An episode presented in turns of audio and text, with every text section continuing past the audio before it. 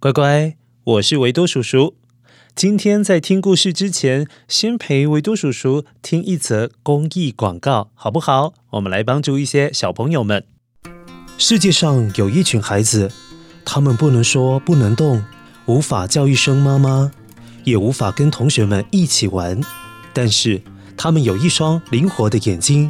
透过木木非营利组织的帮忙，他们能够用眼睛跟世界对话。不过，这些孩子需要更多人的帮助，请搜寻木木非盈利，一起支持重症孩童教育认养。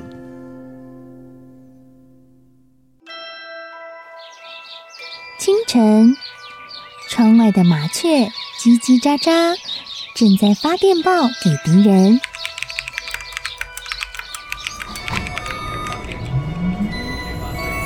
地底下的地铁。像敌人养的蛇，到处巡逻。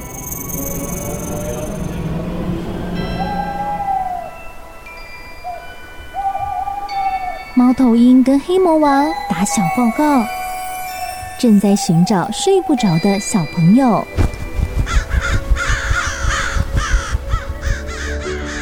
铅笔是对抗邪恶势力的宝剑。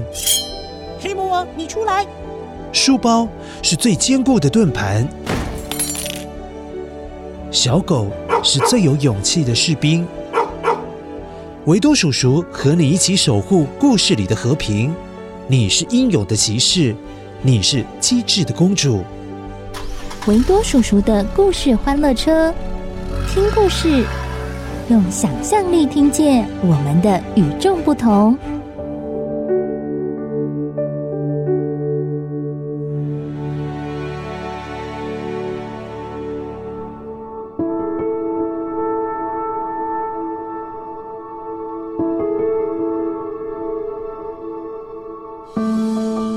乖乖，我是维多叔叔。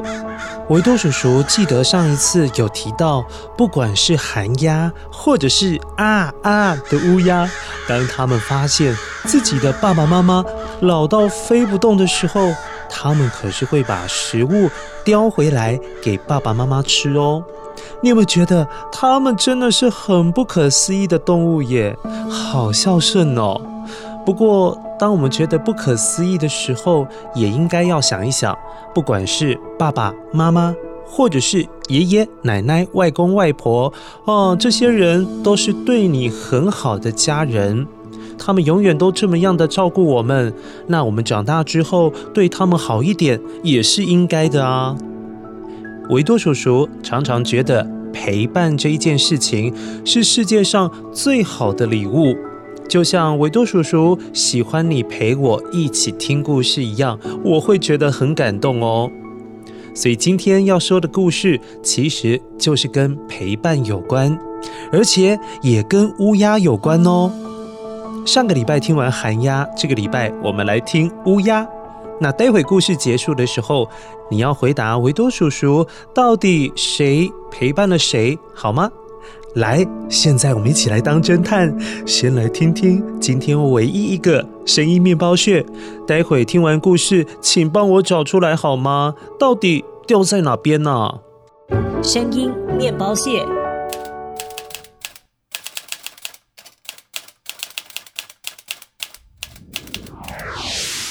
嗯，有一点难猜耶。这个声音。嗯，好像在哪里听过，还是你在电影或者是卡通当中有听过呢？待会碰到的时候要记得捡起来哦。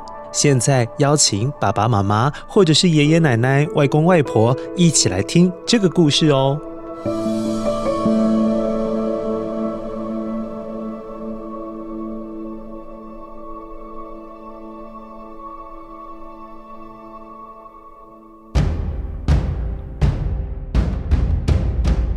也算是很久很久以前，在日本有一位得到诺贝尔文学奖的得主，他叫大江健三郎。乖乖，诺贝尔文学奖是很多写文章的作家很想要争取的一个奖项，因为这个奖是全世界最有名的奖。嗯，就好像运动选手会想要去参加奥运比赛拿冠军一样。诺贝尔文学奖可是身为作家一辈子都很渴望的荣誉哦。大江健三郎小的时候是在森林里长大的，家里很穷，爸爸妈妈需要养七个孩子。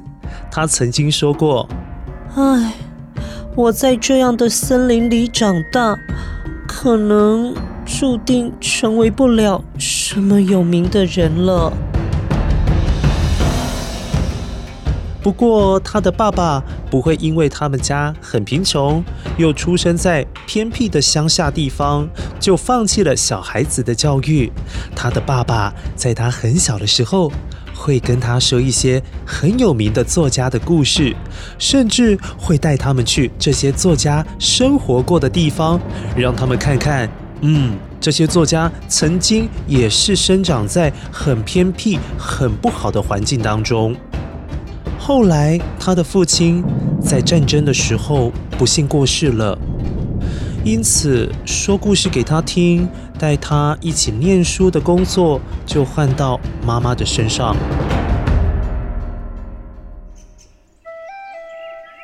大江健三郎十岁的时候，对上学不是那么样的喜欢。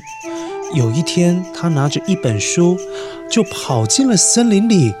这一本书里面主要是介绍了各式各样不同的植物，所以是一本植物图鉴。他一边翻着书，一边多认识一些不一样的植物，因为他也很想跟着家族的人继承管理森林的工作。但那一次，大江健三郎在森林里迷路了，整整三天之后才被发现。被找到的时候，他正在发高烧，一度被医生宣判他可能活不下来了。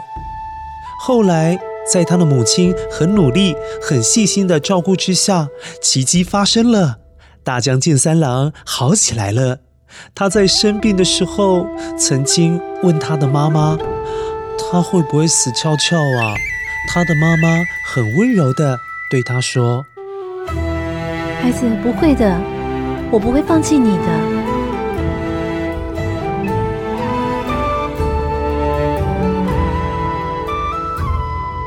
乖乖，你生病的时候有没有发现，也有人一直在照顾你？而那个人或者是那些人是谁呢？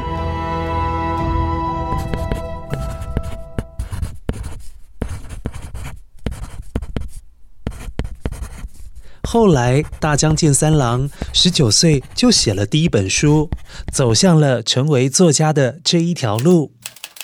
成为专业作家的他，不断的写文章，不断的出书，在日本国内得了好多奖项，累积了很多经验。在一九九四年，他获得了最高荣誉的诺贝尔文学奖。乖乖。你听到这边一定会觉得，大江先生的人生听起来好像很顺利啊。虽然很穷，在乡下森林里长大，但是有爱他的爸爸妈妈，写了文章又出了书，一下子就变成有名的人。哦，乖乖，实际上可不是这样。其实他得到诺贝尔文学奖的那本书叫做《个人的体验》。这是一本小说，里面的故事写的是一位爸爸，因为他的孩子身体残障，也就是身体有一些缺陷没有长好，他好挣扎哦，有想过到底要不要把孩子丢掉，丢给孤儿院。最后，他还是自己负起了责任，把孩子养大了。乖乖，你知道吗？这个故事其实跟大江健三郎的真实人生几乎是一模一样，因为大江先生跟妻子真的生了一个脑袋长了不好的东西的孩子。后来他的孩子经过几次医生伯伯在头那边开刀，才把命留下来。可是也造成了这个孩子在说话上面出现了一些问题。由于孩子出生之后很不健康，大江健三郎很担心，所以心情很不好。他也很沮丧，孩子身体不健全，以后的人生应该要怎么办才好？这个时候，他刚好读到一则有关于乌鸦的故事，而这个故事是生活在北极一个很冷很冷地方的爱斯基摩人所流传下来的故事。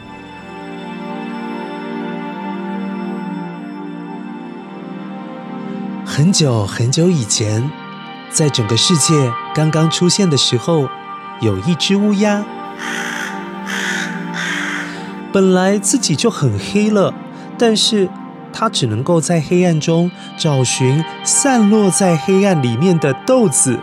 它根本看不到豆子在哪边呢，但它又很饿，很想吃，于是摸黑乱用嘴巴啄着地面找豆子。想也知道，成功吃到的机会很低啊。乌鸦快要放弃吃豆子的时候，它突然心里面满怀希望，而且很虔诚的想着一件事情。啊啊！如果这个世界上有光，我就可以看到地面上的豆子。这样的话，要用嘴巴啄食豆子。就简单多了。由于乌鸦很认真的想着这一件事，忽然有一道光涌现了，在那之后，世界便充满了光亮。当大江健三郎读完了这篇故事之后，好感动哦，匆匆忙忙的跑到母亲那边，跟母亲说：“哎，妈。”我决定了，你的孙子就叫大江乌鸦。你这是在跟我开玩笑吗？啊，他的妈妈气到转头离开。不过隔天一早，还是跟他说尊重你的决定。啊，算了，我尊重你的决定。乌鸦这个名字也挺顺口的。哎，哎妈，你的孙子的名字。已经登记好了，不好意思啊，昨天跟你开个玩笑。他现在叫大江光。哇，乖乖，大江健三郎是不是一个很温暖的人？他用“光”这个名字给他的孩子最好的祝福，希望他像是乌鸦期待的光，充满希望，也充满美好未来。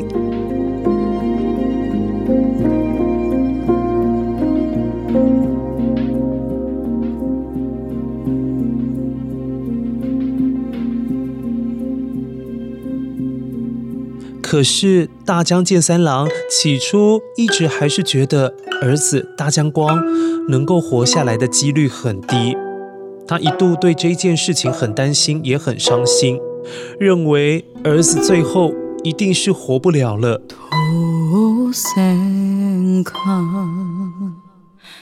有一次，他去日本一个在战争时期因为原子弹死了很多人的城市。那个地方叫广岛，他看到那边有好多人把已经死去的亲人的名字写在灯笼上面，让灯笼漂流到黑暗的另外一端，为亲人送行。当时候他已经很绝望了，他也把儿子大江光的名字写在灯笼上面，认为他一定是活不下去了。所以，身为父亲，就先为儿子送行。大江健三郎的母亲知道这件事之后，好生气哦，还骂他：“这不是一个身为父亲的人应该要做的事啊！当一个父亲，一定要跟孩子一起努力活下去啊！这不是一个父亲应该做的事情。”你应该要跟他一起努力生活下去，不是吗？大江健三郎被妈妈这么一骂，很自责，也很伤心。他想起了小时候在森林里迷路之后生的那场大病，他永远记得母亲是如何温暖的对他说：“孩子，不会的，我不会放弃你的。这才让大江健三郎下定决心，往后一定要跟大江光好好活下去。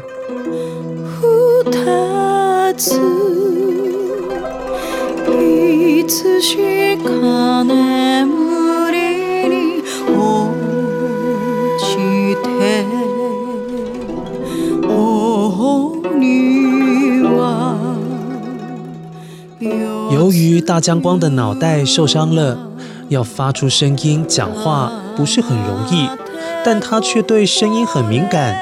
有一天清晨，大江健三郎发现大江光常常盯着鸟儿看，而且很仔细地听着鸟叫的声音。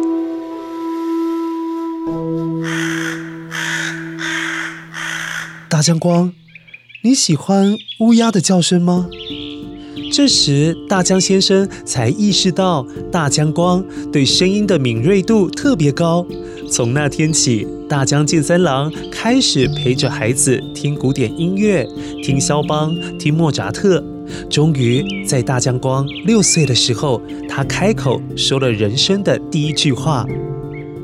为此，大江健三郎还特别聘请了一位钢琴老师，请老师用音乐和大江光慢慢对话，甚至教会了大江光用写乐谱的方式，透过一个个音符慢慢表达自己脑袋里面的想法还有心情。这也刚好弥补了大江光语言上面的障碍，终于有个可以好好表达自己的方法。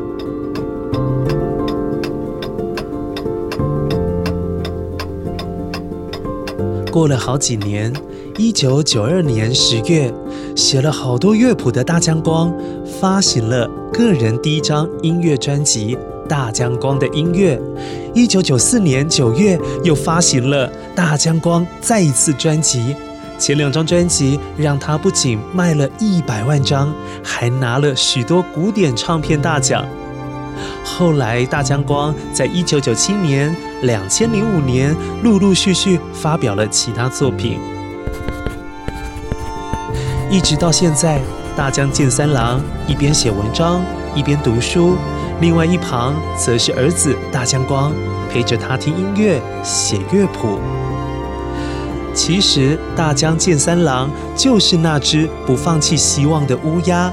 而他最终真的跟传说中的乌鸦一样，发现了照亮全世界的光，而这个光就是他生命里的大江光。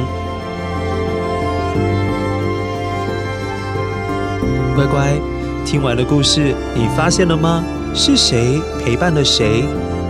先一起来确认一下声音面包屑。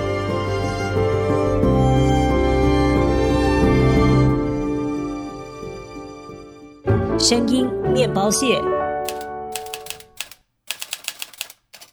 哦，这是打字机的声音。世界上最早的打字机诞生于一八零八年，它是由意大利人佩莱里尼所发明的。